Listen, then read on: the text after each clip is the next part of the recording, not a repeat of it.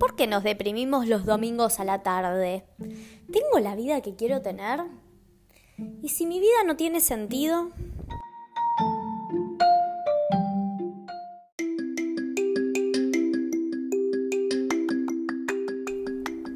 Mi nombre es Julia Tartaglia y hecha la pregunta, les doy la bienvenida a Filosófica.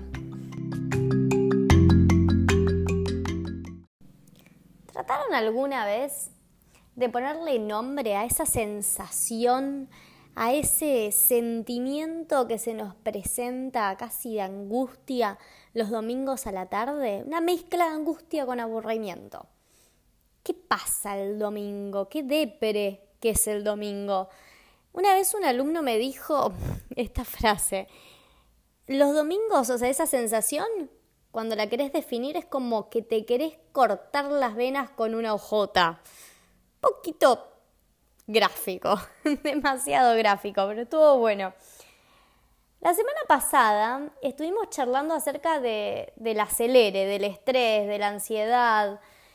Em, y ahora nos toca hablar de lo contrario, del aburrimiento, de esa sensación del domingo que casi es como que se nos cae el sinsentido en la cabeza, nos aplasta el sinsentido. O sea, es el sinsentido acompañado de la certeza absoluta de que al otro día va a ser lunes y no queda otra más que ir a trabajar y que la rutina vuelva a empezar. Otra vez lo mismo. Eso es lo que pasa el domingo, el otra vez lo mismo.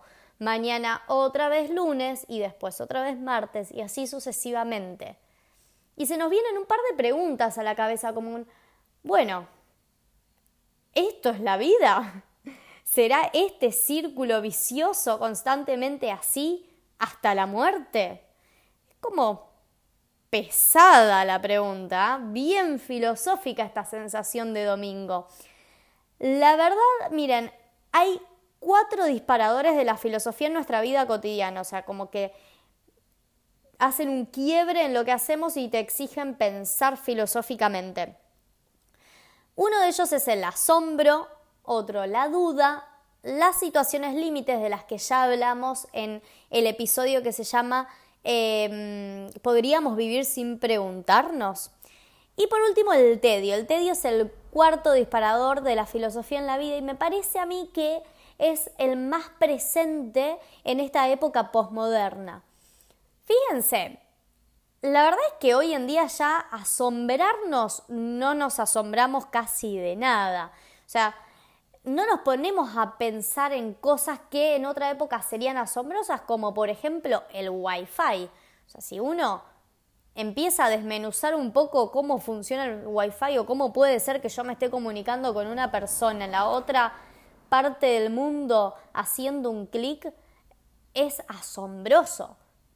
Pero no nos asombra. Incluso hay, un robot juntando piedras en Marte ahora mismo y no nos importa mucho, o sea, asombrarnos no nos asombra, incluso hasta como que nos parece normal. Así que el asombro, eh, no, digamos que no es característico de esta época. Asombrarse se asombraban los griegos, la verdad. Hoy ya poco y nada. Después tenemos la duda. Y la verdad es que no estamos en una época en la que dudar tenga valor. No, no es valioso preguntarse ni cuestionarse las propias creencias, como pasa en la adolescencia, por ejemplo. Pero hoy en día ya no es un valor. Eh, estamos en una época de dogmatismos, eh, de posverdad, en, en la cual es más importante gritar fuerte mi verdad para que parezca que es la única verdad, la verdad absoluta. Pero dudar, cuestionarnos, preguntarnos, criticarnos a nosotros mismos, a nuestras creencias, poco y nada otra vez. La situación es límite, la gran pregunta por la muerte, también está opacada. La esquivamos. De esto ya charlamos. Esquivamos, no podemos decir se murió no podemos hablar de la muerte naturalmente. Incluso hay un montón de formas de evitar la muerte. Pueden ser las distintas adicciones o incluso el consumismo o todo lo que tenga que ver con esta vida dedicada al espectáculo, a, bueno, a los placeres sensibles, diría Platón. Así que nos queda el tedio y yo lo que creo es que el tedio es típica sensación y experiencia posmoderna. Del tedio no escapa nadie en el 2020. No puede escapar ni el fanático de Netflix que se pasó el domingo entero mirando los títulos que tiene agregado a su lista sin hacer clic en ninguno porque no puede decidir, porque qué embole decidir y porque al final de cuentas todo da igual. Eso es un poco lo que nos pasa los domingos, como que nada tiene sentido los domingos. Y mm, le pasa a ese, al fanático de Netflix, también le pasa al que salió la noche anterior, al fiestero, que después tiene alta crisis existencial el domingo con resaca encima. O sea, peor, peor, ni fuerzas para ponerse a reflexionar filosóficamente o alto mambo. También le pasa al súper eh, responsable que el domingo abre la agenda y hace magia y malabares para meter adentro de la agenda todo lo que hay que hacer. Las distintas rutinas de domingo. ¿Cuál es tu rutina de domingo? Nosotros tenemos algo lindo, eh, eh, tradicional de nuestra cultura, que es el asado, juntarse con la familia. Pero hay algo, ¿no? Después del asado que también nos hace filosofar, como, mm, bueno, y esto es todo, ya pasó el asado y ahora qué. Y se va acercando las 7, 8 de la tarde y vos decís, ay, me tengo que preparar para mañana y tengo que empezar a pensar en el trabajo y en la facultad y en lo que hay que estudiar. Y depresión absoluta. Al final de cuentas, ¿qué es el tedio? ¿Qué es el tedio? ¿Cómo podrías definirlo? ¿Te animás a definirlo? ¿Escuchaste alguna vez esta palabra? Bueno, el tedio tiene tres acepciones en el diccionario de la Real Academia Española. La primera es aburrimiento extremo o el estado de ánimo del que está soportando algo que no le interesa. La segunda es fuerte rechazo o desagrado que se siente por algo. Y la tercera es gran pesar. Me quedo con esta última, gran pesar. La semana pasada estuvimos charlando sobre las exigencias sociales y nos preguntábamos concretamente ¿para qué vivimos? ¿Para qué vivimos? ¿Vivimos para cumplir esas exigencias sociales? ¿Vivimos para ser felices? ¿Cuál es el sentido de la vida al final de cuentas? Esas preguntas surgen el domingo a la tarde. El tedio es ese gran pesar que sentimos por la rutina de la vida, que se repite una y otra vez y otra vez y otra vez hasta el hartazgo o hasta que hagamos algo para cambiarlo. Al estilo, y no me digan que no lo pensaron alguna vez, dejo todo y me voy a vender pulseritas a Brasil. Ahora, aunque yo hiciera eso, aunque me fuera a vender pulseritas a Brasil, el tedio me va a acompañar hasta la tumba, haga lo que haga. Vamos a traer a colación a Hannah Arendt. Hannah Arendt distinguió tres esferas de la condición humana, de la vida. Labor, trabajo y acción. Nos quedamos con la labor. Hannah Arendt definía la labor como todo aquello que si dejo de hacer, me muero. Así, literalmente, así, fácil. Tiene que ver con nuestra condición biológica, con nuestra condición de ser animales. Y como somos animales tenemos necesidades fisiológicas concretas que hay que cumplir todos los días sí o sí. Comer, dormir. ¿Se pusieron a pensar alguna vez que no podemos comer de una vez y para siempre? Al estilo, si vos calculas, por ejemplo, vamos a agarrar un mes de tu vida, marzo. Si vos calculas cuántas horas perdiste comiendo, o invertiste, vamos a decir, comiendo durante marzo para estar bien alimentado, vos podés decir, bueno, estuve comiendo, no sé, 30 horas, una hora por día. Estoy siendo eh, generosa.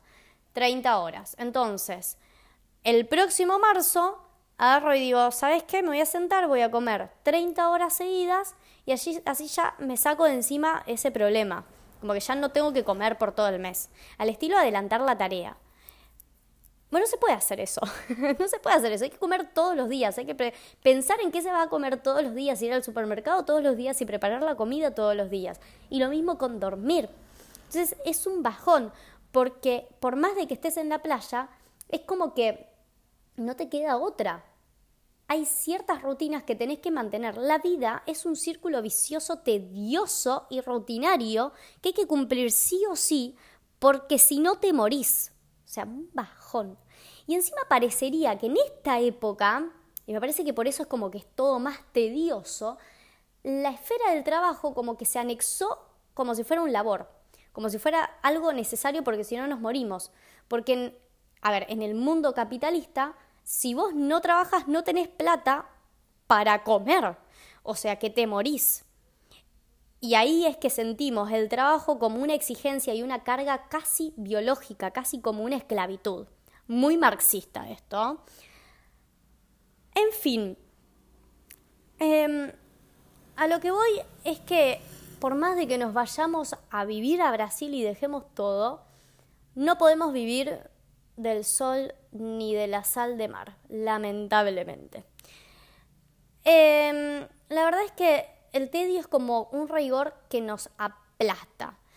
Aparece en nosotros casi como una angustia, como, como un vacío existencial los domingos. Es ese rigor de ser plenamente consciente de este círculo vicioso, que casi es un sinsentido. Si la situación es límite, esto de las experiencias cercanas a la muerte, nos ponían enfrente la pregunta, ¿cuál es el sentido de la vida? ¿Tiene sentido la vida? El tedio es como que nos grita más fuerte, ¿cuál es el sentido de mi vida? De mi vida hoy. En el, a en el capítulo anterior nosotros dijimos, bueno, puede ser que el sentido sea encontrar la felicidad o convertirnos en buenas personas o ser exitosos, etcétera, etcétera. Me faltó una opción, la opción determinante, una opción que no es que cambie el tablero, sino que tira el tablero por los aires, o sea, ya no hay más tablero directamente da vueltas todo, nos deja sin tableros y mal parados. ¿Qué es esta opción? ¿Y si mi vida no tiene sentido? Esa pregunta se la hizo Schopenhauer. Schopenhauer, un filósofo alemán bien pesimista, o sea, de la corriente pesimismo filosófico, así se llama. Em, así con un... Odiaba a todo el mundo Schopenhauer, odiaba mucho a las mujeres, amaba mucho a los animales. Em, y tenía un peinado como de científico loco, en este caso filósofo loco. Un domingo exclamó, estoy segura que fue un domingo, la vida es un péndulo que oscila entre el tedio y la desesperación. Amo esta frase porque es la primera frase filosófica que me aprendí de memoria y que repito hasta el hartazgo y creo fervientemente que tiene muchísima razón el señor Schopenhauer, por lo menos los domingos. Eh, lo que cree Schopenhauer, porque es pesimista, es que la vida es sufrimiento. O sea, todo el tiempo estamos deseando cosas y no podemos, o sea, fracasamos constantemente en, eh, en, controlar esta voluntad que desea, lo que queremos todo el tiempo. Queremos más, queremos más, queremos más. Y estamos insatisfechos constantemente. Y la verdad es que cuando ah, deseamos, nos desespera el deseo. Y cuando tenemos las cosas, o sea, cuando logramos eh, eh, mitigar esa desesperación, nos morimos de aburrimiento. Y así es el péndulo que va y viene entre el tedio y la desesperación, entre el aburrimiento y la desesperación. Em, Nietzsche lee a Schopenhauer, se cruza por una librería con el libro de Schopenhauer, El mundo como voluntad y representación, lo compra se encierra en su casita a leer y no para de leer. Literalmente casi se muere porque no podía parar de leer. No lo digo en joda, o sea, es de verdad, es una super anécdota de Nietzsche. Se fascinó con Schopenhauer Nietzsche. A tal punto que carga, digamos, con todo ese pesimismo heredado de Schopenhauer y, y también se enfrenta a esta pregunta. ¿Y si mi vida no tiene sentido? Hace propia esa pregunta. Nietzsche, ya lo conté en otro, mm, eh, en otro podcast, en otro capítulo, que sufría muchísimo de migrañas. él tenía migrañas que eran desesperantes y que se supone hoy que eran pequeñas convulsiones, probablemente, no se sabe. Pero bueno, él eh, era profesor en una universidad y le dieron una licencia, así que viajaba todo el tiempo eh, buscando mejores climas o climas agradables para su, para su enfermedad, porque eran migrañas que le afectaban el estómago, eh, o sea, no podía, no tenía mucha lucidez, incluso estuvo los últimos años de su vida postrado casi que se volvió loco, podemos decir, del dolor. Así que de este dolor y de este sinsentido del dolor, ¿no es cierto? Porque qué más oportuno, qué más oportuna la pregunta por el sentido de la vida cuando te la pasás sufriendo, ¿no es cierto? Em, de este sinsentido elaboró y de este sufrimiento elaboró toda una filosofía que lejos de llevarnos a la inacción nos motiva a encontrar una respuesta positiva. Nietzsche es un pensador muy prejuzgado porque dijo la famosísima frase Dios ha muerto. Esa frase casi que lo condenó porque de entrada un montón de gente eh, que, quizás es religiosa o que quizás cree en Dios siente o, o percibe a Nietzsche como una amenaza a su fe, lo cual es una pena enorme porque su filosofía es muchísimo más que esa frase. E incluso esa frase no ataca a quienes crean en Dios. Así que eso también habla de cómo no podemos cuestionar nuestras propias creencias. Conozco un montón de gente que no se anima a leer a Nietzsche solo por esa frase. Es una pena. O habla mal de nuestra actitud filosófica. Nietzsche dijo esa frase precisamente porque es un nihilista. A esa famosa pregunta, ¿por qué existimos o cuál es el sentido de la vida, Nietzsche se anima a responder, bueno, a ver, ¿por qué vivimos? Y por nada. ¿Cuál es el sentido de la existencia? Ninguno. Así que causa eficiente aristotélica de la que nombramos la otra vez no existe. ¿Y para qué estamos acá? ¿Cuál es, eh, ¿Hacia dónde vamos? ¿No es cierto? ¿Cuál es el sentido de mi vida? ¿Para qué vivo? Esa otra pregunta, la causa final. Bueno, Nietzsche tampoco tiene respuesta. Nada, para nada. Estamos para Nietzsche flotando en la nada misma. Eso significa ser nihilista. Nihil significa nada. Así que flotamos en la nada. Es como una hoja en blanco. fíjense porque esta metáfora nos da un puntapié. Es una hoja en blanco. O sea, la vida no tiene sentido ni no hay sentido posible, entonces me tiro cual morsa pesimista a llorar mis penas y el sinsentido de la vida y a esperar que venga la muerte, porque ¿qué, puedo hacer? Eh, acá hay algo interesante, una nota al pie que tiene que ver con el suicidio.